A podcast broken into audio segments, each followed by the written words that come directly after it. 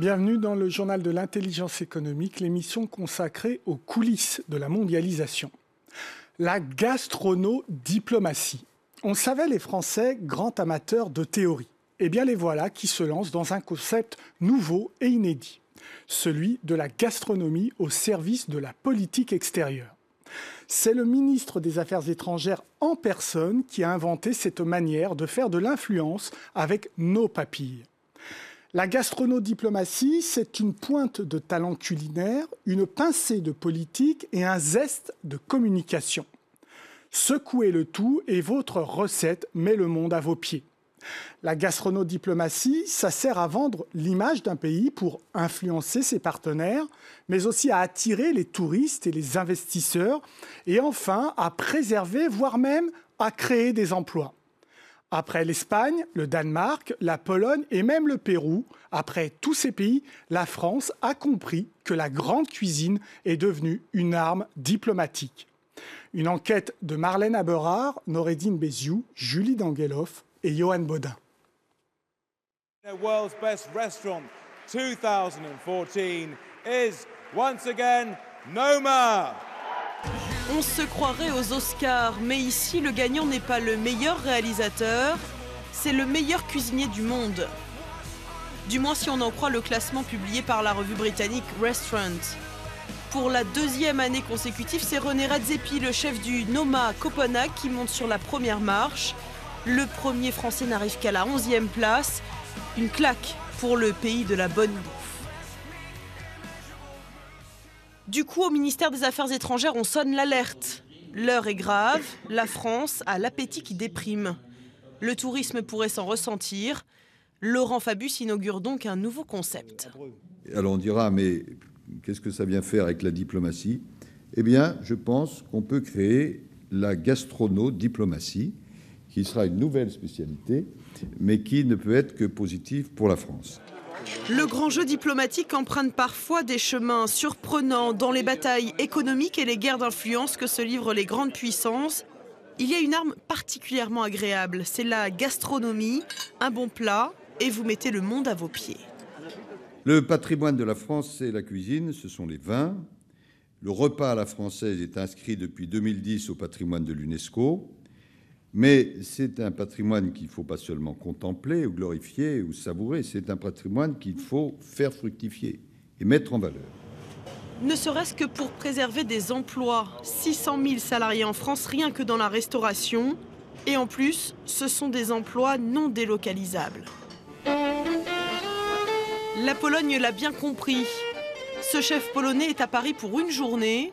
Il mène l'offensive culinaire polonaise en France. Moi qui suis né sous le communisme, cette mondialisation qui pousse à la standardisation ne me convient pas. Je préfère travailler la précision, les produits locaux. Un zeste de talent culinaire, une pointe de politique, une pincée de communication. Voilà la recette de la gastronodiplomatie. Donc moi, je participe à l'amélioration de la communication de la cuisine polonaise afin d'encourager les gens à venir en Pologne, la découvrir sur place. Nicolas Châtenier est consultant dans la gastronomie. C'est à la table ronde, son restaurant parisien, qu'il reçoit le chef polonais. Pour lui, la cuisine est un bon moyen de faire de l'influence. Ce qu'on a vu là récemment, c'est l'apparition et le développement de la cuisine nordique, avec un chef qui est donc René Redzepi du Noma, qui est le, premier euh, restaurant du monde au sens du classement World 50 Best. Et, René a vraiment montré comment on pouvait partir d'un presque d'un désert gastronomique qui était la, cuisine du Nord et d'en faire une nation qui avait une influence à, ce propos. Cuisine et relations internationales, dans ce domaine, le Danemark n'a fait que copier l'Espagne des années 2000. Faire de la politique étrangère avec des carottes et des patates. C'est pas n'importe quelle patate, c'est pas n'importe quelle carotte. C'est d'abord des, cuisines qui permettent de mettre en avant des produits locaux. Et ensuite, ce sont des, cuisines qui mettent en avant une créativité, un savoir-faire d'un créateur qui, qui raconte une histoire d'un pays. Raconter une histoire qui parle au monde, voilà le secret de la gastrono-influence.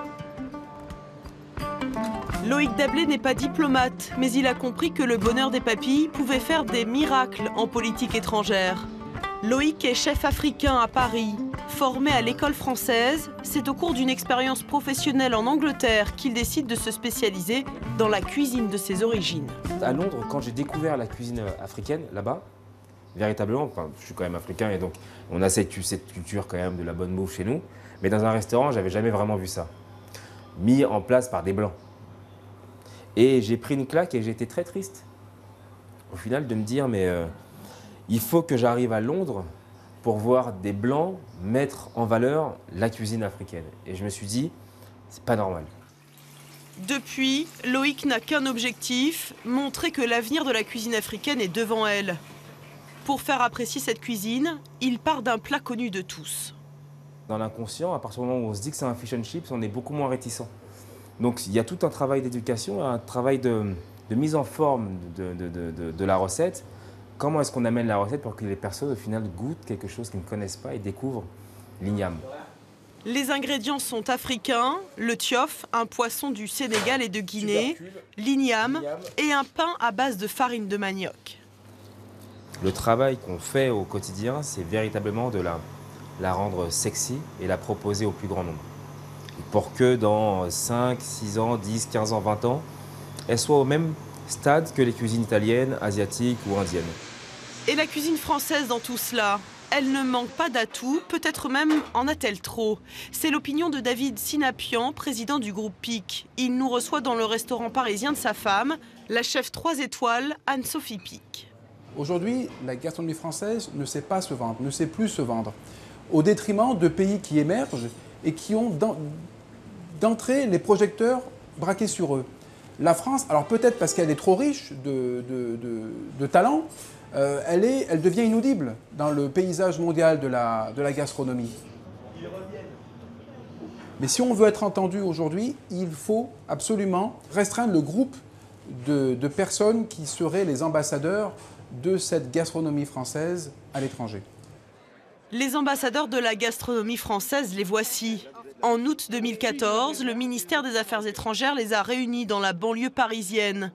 Sur la photo, un détail intrigue. Les jeunes chefs sont rares. Alain Ducasse, Gérald Passeda, Guy Savoie, toujours les mêmes. Comment parler au monde sans renouveler les générations? Nous partons pour la Lozère, sur les chemins de Compostelle à Aumont-Aubrac. Cyril Atrazic est un enfant du pays. Ce jeune chef une étoile propose une cuisine du terroir. Il nous entraîne chez son beau-père. Il est boucher, charcutier. Et, euh, en fait, toute la famille, euh, toute la famille est de la partie puisque ses neveux euh, sont, sont, éleveurs. Salut Bonjour Ça va Gérard? Ça va? Tout va bien? Ouais. Il faudra des palerons. Ouais, des palerons. On va prendre des colliers d'agneau là. Ouais. Beau filet de veau. Dans la vitrine, moi je vais travailler euh, les côtes filets d'agneau, ça parce que j'adore l'agneau. Je trouve que l'agneau c'est super. On fait un agneau en trois cuissons, donc les côtes filets d'agneau. On travaille le, collier d'agneau aussi là, qui est là. Cette fameuse viande de l'Aubrac, c'est la base de la cuisine de Cyril. Elle illustre la richesse du terroir français, un terroir qui n'a d'équivalent nulle part ailleurs dans le monde des restaurants euh, qui émergent à travers le monde, comme il peut en exister en Espagne, comme il peut en exister euh, dans les pays nordiques. Le, paysage gastronomique est assez, autour d'eux est assez pauvre. Ils sont souvent un peu seuls. Et, le, point commun de ces restaurants-là, c'est que justement, ils vont chercher à s'inspirer de leur, territoire, ce que leurs prédécesseurs n'avaient peut-être pas fait auparavant, et ce que les Français font depuis, depuis, très, depuis très très longtemps. Quoi. Aucune raison donc d'avoir peur pour la cuisine française. Même si elle a loupé quelques tendances, pour Cyril, elle restera toujours au top. On a du mal à, dépasser les frontières parce que nous, on a besoin de temps. On a besoin de temps. notre base de cuisine, notre fondement, c'est la sauce, c'est le jus, c'est tout ça. Et c'est du temps. Là, on est parti pour 6-7 heures de cuisson. On, on nettoie les bouillons, Espagne, Danemark, Pologne, ces pays européens ne sont pas les seuls à avoir compris que la gastronomie était un outil d'influence. Au Pérou, le festival Mistura a été créé pour faire rayonner la cuisine nationale. L'homme derrière cet événement à la portée mondiale, Gaston Acurio. Formé en France il y a 22 ans, il est le porte-parole de la cuisine péruvienne.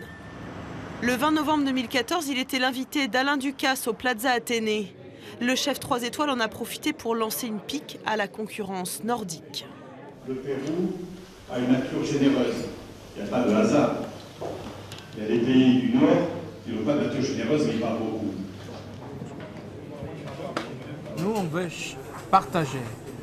On veut euh, que le monde. Oui, puis après, on veut euh, exporter. soit- Il y a un acte économique. hein. Soit, soit content avec notre cuisine. Et derrière ça, on euh, fait une promotion du tourisme au Pérou. On fait une promotion de nos produits pour des petits marchés dans tout le monde diversifiés où on peut trouver des, des- des- des opportunités pour nos petits agriculteurs aussi. La balance commerciale du Pérou apprécie donc la gastronomie de Gaston Accurio, comme le confirme le numéro 2 de l'ambassade à Paris. Pour le Pérou, il est très important que les chefs péruviens aient le soutien du gouvernement afin qu'ils puissent se développer à l'international et faire connaître la cuisine péruvienne. Je considère que cette cuisine est l'une des plus importantes au monde de nos jours.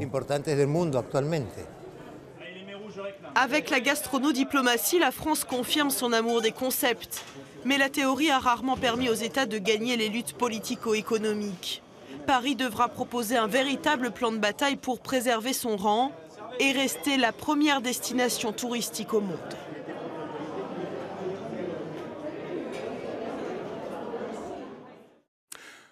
On quitte la grande cuisine, retour dans notre studio. L'émission est terminée, mais comme d'habitude, vous pouvez la retrouver sur france24.com. En attendant, restez avec nous car l'information continue. Au revoir.